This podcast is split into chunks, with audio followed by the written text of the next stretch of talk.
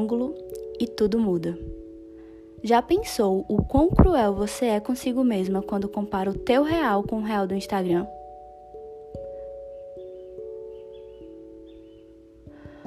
Oi, maravilhosa! Bem-vindas de volta ao nosso podcast. Eu sou a Rebeca, da página Feita de Sal. Obrigada por passar um pouco do teu tempo aqui comigo.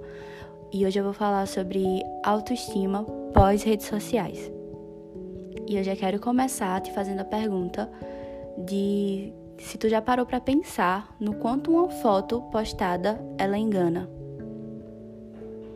O mundo da internet, ela prega vidas perfeitas e bem-sucedidas, assim como corpos perfeitos, ostentação de riqueza, de beleza, inteligência, e é tanta coisa que a gente consome e tem que absorver que em poucos minutos, rolando o feed e o story, a gente acaba ficando meio que abalada de uma forma que a gente nem percebe.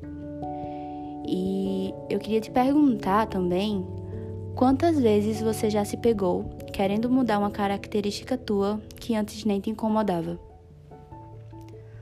Ou quantas vezes já passou pela tua mente que de alguma maneira tu não estava com a vida tão boa como aquela outra pessoa, que a tua vida estava atrasada depois de se comparar com alguém?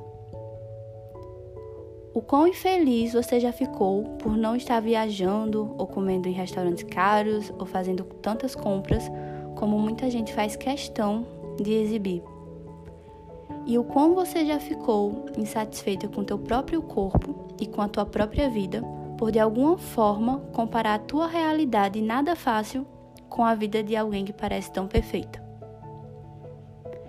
E depois que a gente coloca isso assim de uma forma mais explícita, é, eu queria saber o quanto isso acaba nos afetando de uma forma negativa. Nas redes sociais, a fração de segundo captada pela lente, ela não consegue demonstrar nem 10% de toda uma vida que tem por trás das câmeras.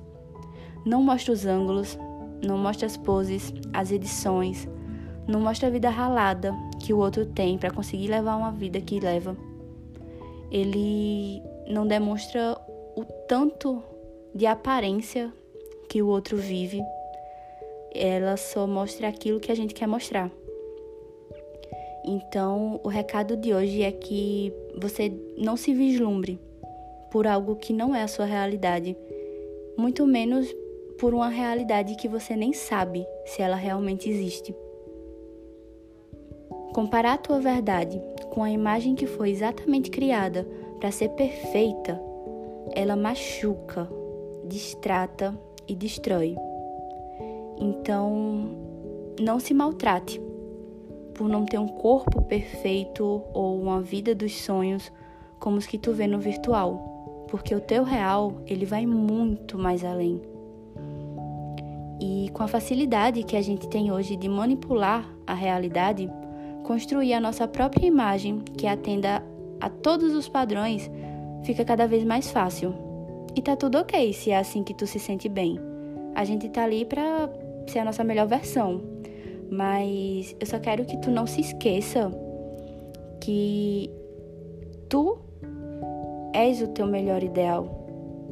Tenta apenas buscar ser essa tua melhor versão. Se ame, se aceite, se perdoe, se cuide, porque o ato mais revolucionário é a despadronização, para que o único padrão a ser seguido seja o teu. Internet é conto de fada, e não há nada mais belo do que pessoas reais. Seja real, seja você, seja aquilo que você der conta mas não se frustre por não ser ou não viver aquilo que tu enxerga nas redes sociais, porque a maioria das vezes isso é faz de conta. Então, eu espero que tenha te servido essa reflexão de alguma maneira.